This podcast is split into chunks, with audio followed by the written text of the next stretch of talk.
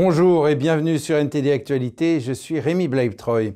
Face au barrage de l'opposition, Elisabeth Borne a déclaré hier que le projet de loi de finances 2023 irait directement au Sénat au moyen de l'article 49.3 permettant de passer outre la nécessité d'un vote de l'Assemblée nationale. En réaction, la NUP et le Rassemblement national ont chacun déposé une motion de censure.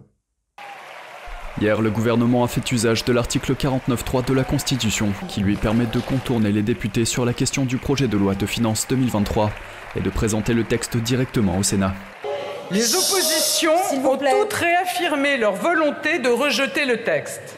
En responsabilité, nous devons donner un budget à notre pays. Aussi, sur le fondement de l'article 49, alinéa 3 de la Constitution, J'engage la responsabilité de mon gouvernement pour la première partie du projet de loi de finances pour 2023. Une décision qui, selon l'opposition, souligne la faiblesse du président au Parlement et va à l'encontre de ses promesses post-électorales de tendre la main aux autres partis et de négocier davantage sur les lois importantes. La NUP et le Rassemblement national ont déposé chacune de leur côté une motion de censure qui, en cas de succès de l'une d'entre elles, pourrait renverser le gouvernement mais qui pour être efficace aurait besoin du ralliement de l'ensemble des oppositions. Cependant, cette probabilité reste mince. Le Rassemblement national et une partie de la gauche ont d'ores et déjà déclaré qu'ils ne voteraient pas une motion de censure présentée par la NUP. Nous sommes ici pour redire que nous refusons de nous habituer à la méthode du 49-3. Je sais que le gouvernement veut en faire aussi sur le PLFSS, ils veulent en faire probablement sur la deuxième partie du PLF. Nous ne gouvernons pas la France à coup de 49-3 et c'est pourquoi la NUPES qui se tient devant vous a décidé séance tenante de déposer une motion de censure. Le vote des motions de censure devrait avoir lieu au cours des prochains jours. En cas d'échec de celle-ci, et si le texte rencontre l'opposition du Sénat ou est amendé, le gouvernement par le jeu des navettes du texte entre le Sénat et l'Assemblée nationale et la réutilisation du 49.3 pourrait en fin de compte adopter son texte initial. Et le milliardaire Bill Gates estime que la crise énergétique en Europe pourrait être une bonne chose à long terme. En effet, elle pourrait accélérer la transition vers d'autres sources d'énergie. Il a déclaré à CNBC que les gens étaient peut-être trop optimistes quant à la rapidité de la transition et que l'abandon du gaz naturel russe par l'Europe était un revers. D'un côté, c'est bon pour le long terme, car les gens ne voudront pas être dépendants du gaz naturel russe, donc ils passeront plus rapidement à ces alternatives.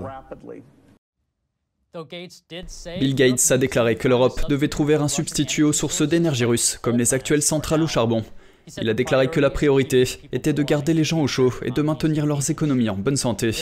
Mardi, il a publié un article affirmant que les pays comme les États-Unis, qui ont prospéré grâce aux combustibles fossiles, devraient se décarboniser complètement. Le mois dernier, l'inflation a de nouveau atteint son plus haut niveau depuis 40 ans après la flambée des prix des denrées alimentaires. L'Office britannique des statistiques a déclaré que l'inflation a atteint 10,1% en septembre contre 9,9% en août. Ce chiffre est supérieur de 1% aux attentes des économistes et correspond à l'inflation la plus élevée enregistrée en 40 ans en juillet. L'objectif du gouvernement britannique en matière d'inflation est fixé à seulement 2%. La Banque d'Angleterre a prévenu le mois dernier que l'inflation devait atteindre un pic en octobre juste en dessous de 11% suite au soutien du gouvernement pour geler les factures d'énergie à 2860 70 euros pour un ménage moyen. Le nouveau chancelier Jeremy Hunt a déclaré mardi qu'il donnerait la priorité à l'aide aux personnes vulnérables après la révélation de l'augmentation de l'inflation. Et en Angleterre, Liz Truss a récemment exprimé ses inquiétudes concernant l'organisation caritative transgenre Mermaids suite à une série de révélations préjudiciables sur l'organisation. Les rapports indiquent que l'organisation distribue des bandages pour la poitrine aux enfants à l'insu de leurs parents et il a été découvert que l'un des administrateurs du groupe était lié à une organisation promouvant le soutien aux pédophiles. Le ministère de l'Éducation a cessé de recommander l'association comme ressource pour les écoles. Un reportage signé Jen Werrell de NTD.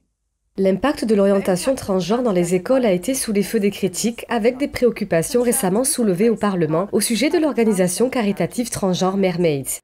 Au cours de la semaine dernière, de graves manquements à la protection de l'organisme de bienfaisance pour enfants Mermeds ont été mis en lumière, avec des révélations selon lesquelles l'organisme de bienfaisance a envoyé des dispositifs d'aplatissement de la poitrine à des jeunes filles à l'insu de leurs parents, a fait la promotion de procédures médicales et chirurgicales dangereuses pour les enfants et a engagé un administrateur ayant des liens avec des organisations pédophiles, ainsi qu'un responsable de l'engagement numérique qui a mis en ligne des images pornographiques, y compris de lui-même habillé en écolière. Pendant des années, malgré l'alerte donnée par des dénonciateurs, Mermets a eu un accès illimité à des enfants vulnérables. Ma très honorable consoeur convient-elle qu'il a fallu beaucoup trop de temps pour que ces préoccupations soient prises au sérieux et reconnaît-elle également qu'il est grand temps qu'une enquête de police soit menée sur les activités de Mermeds et de son personnel?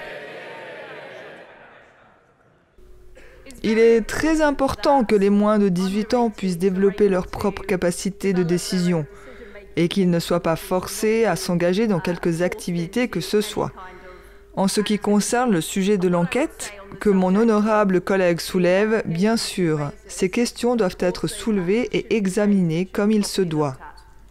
Mermaids fait l'objet d'une enquête de l'organisme de réglementation des associations caritatives pour des questions de sauvegarde. Le ministère de l'Éducation a confirmé à NTD qu'une recommandation concernant la ligne de conseil Mermaids a été retirée de ses ressources en matière de santé et de bien-être. Un porte-parole a déclaré qu'il s'agissait d'une mesure de précaution à la suite de l'enquête en cours de la commission de la charité. En réponse aux préoccupations concernant les bandages pour poitrine, Mermaids a déclaré dans un communiqué qu'elle adopte une position de réduction des risques. Et en ce qui concerne le lien entre l'un de ses administrateurs et une organisation qui les pédophiles, l'association a déclaré que tous les administrateurs et le personnel sont soumis à des vérifications des antécédents et a ajouté que cela ne suffisait pas. Le mois dernier, des parents chrétiens, Nigel Rose et son épouse Sally, ont été condamnés à payer des frais de justice suite aux directives d'une école concernant les transgenres. Ils ont été qualifiés de transphobes dans une lettre en 2017, après avoir soulevé des préoccupations concernant le fait qu'un garçon de la classe de leur fils, également âgé de 6 ans, était autorisé à venir à l'école en s'identifiant comme une fille. Ils ont intenté une action en justice contre le ministère de l'Éducation. C'était dans une école de l'Église d'Angleterre. Nous sommes chrétiens et nous pensons qu'ils ne prennent pas en compte le point de vue chrétien sur les valeurs, ce que dit la Bible. Ils se contentent de dire on doit faire comme ça. Et donc nous étions inquiets à ce sujet. C'est pourquoi nous avons demandé un avis juridique.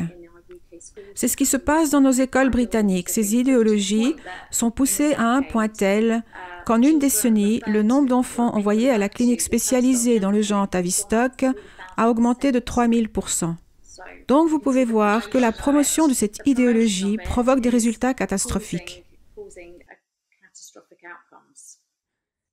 Il demande maintenant à l'Église d'Angleterre d'abandonner ses directives sur le transgenre.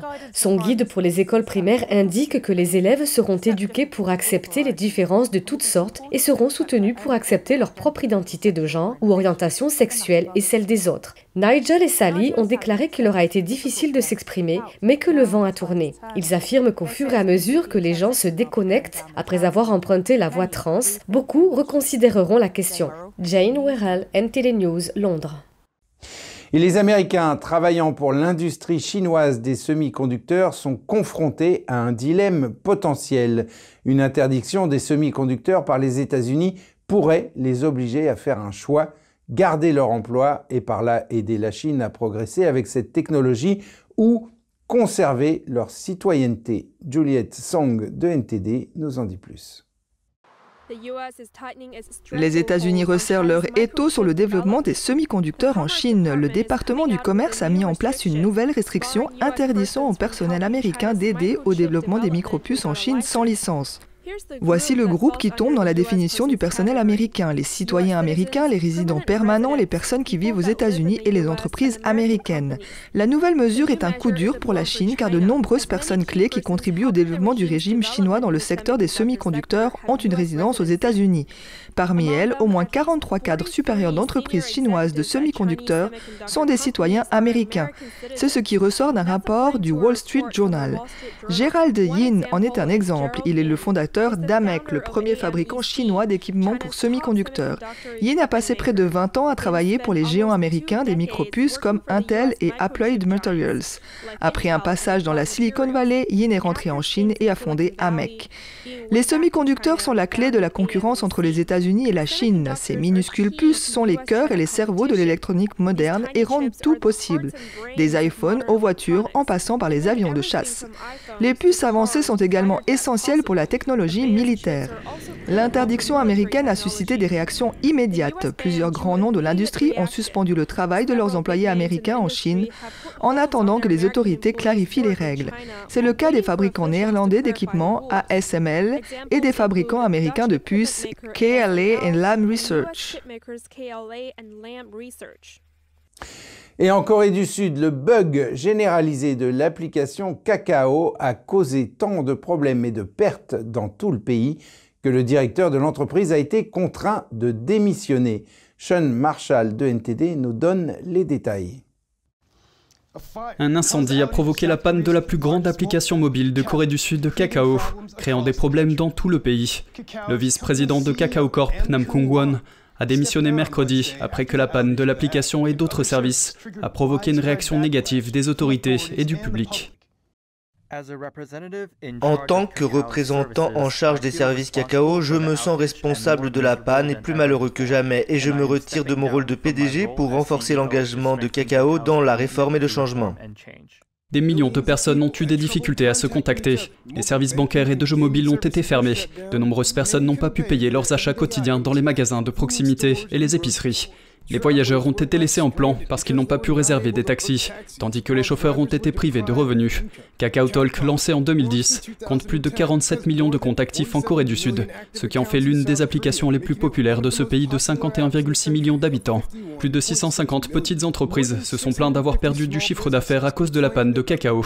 Semblable à l'application chinoise WeChat, Kakao est ce que certains appellent une super application. Elle gère la messagerie, les paiements, les services de livraison et bien plus encore. C'est ce qu'Elon Musk a laissé entendre qu'il voulait faire avec Twitter. Kakao a déclaré qu'elle allait investir 325 millions d'euros dans la construction de son propre centre de données l'année prochaine et qu'un autre centre serait achevé l'année suivante. Le responsable politique du parti au pouvoir en Corée du Sud a déclaré mercredi que les législateurs allaient proposer un projet de loi obligeant les entreprises comme Kakao à sauvegarder leur système. Sean Marshall, NTD News. Et le restaurant gastronomique situé au premier étage de la Tour Eiffel offre non seulement une vue spectaculaire de Paris, mais donne également aux convives une idée de la manière dont l'ensemble de l'industrie peut préparer un repas économe en énergie. Niché au premier étage de la majestueuse Tour Eiffel, Madame Brasserie fait face à la crise énergétique à sa manière. Le chef étoilé Thierry Marx en a fait une vitrine de la cuisine locale cuisiner avec une consommation d'énergie minimale. Vous avez un, poireau qui vient d'à peine 50 km d'ici, poireau de saison. On a simplement cuit dans son eau. Finalement, on a fait une papillote. Donc un poireau, c'est 80% d'eau en moyenne. Bah, on va le cuire dans son eau et on va le finir simplement en le passant, qu'on appelle une salamande, on va le passer à la flamme. Les poireaux sont ensuite débarrassés de leur peau dure, laissant les cœurs pour être servis en entrée. Des, des petites choses que j'ai expliquées dans mon propos, eh bien, se retrouve dans ce plat. Agréable à manger, agréable à payer, diminution de l'impact carbone de cette assiette et en même temps, on n'a pas eu l'impression d'avoir révolutionné. Marx a obtenu sa première étoile Michelin en 1998 et dirige aujourd'hui plusieurs restaurants. Il a fait remarquer que l'industrie est devenue plus consciente de l'énergie au fil des ans. Si vous étiez venu il y a 20 ans dans cette cuisine, ce serait pleine chaleur, on attend le service du soir, toutes les plaques seraient allumées, tous les fours seraient allumés. Désormais, son équipe cuisine sur des cuisinières à induction, avec des casseroles en cuivre de haute qualité qui ne chauffent que la casserole elle-même sans réchauffer toute la cuisine. Cette initiative a fait passer un message dans le contexte des problèmes énergétiques qui frappent l'Europe et le monde entier. La crise énergétique, elle est là. La crise environnementale, elle est là. Donc, il ne faut pas croire que parce qu'on est, on tient un bistrot, une brasserie, un restaurant, qu'on serait détaché de tout ça en disant ça, j'en ai rien à fiche et je passe à autre chose. Non, il y a une prise de conscience. Je peux l'entendre par moments un peu tardive euh, dans cette profession, mais il y a une réelle prise de conscience sur, un, l'impact social, l'attractivité de notre métier et sa replanification, et l'impact environnemental. Le chef a ajouté que l'ensemble du restaurant a été conçu pour économiser l'eau et l'énergie depuis son ouverture en juin. Et nous terminons ce journal La tête dans les étoiles. Un spectacle étonnant s'est déroulé dans l'espace et il a été filmé. L'une des explosions les plus brillantes jamais enregistrées a été capturée par plusieurs télescopes dans l'espace et au sol.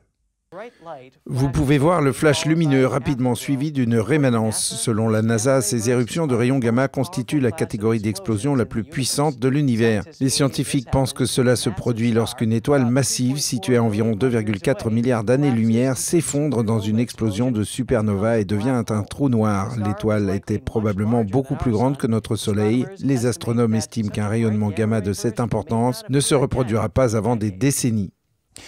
Ainsi s'achève cette édition. Merci de l'avoir suivi. Restez avec nous sur NTD pour la suite de nos programmes.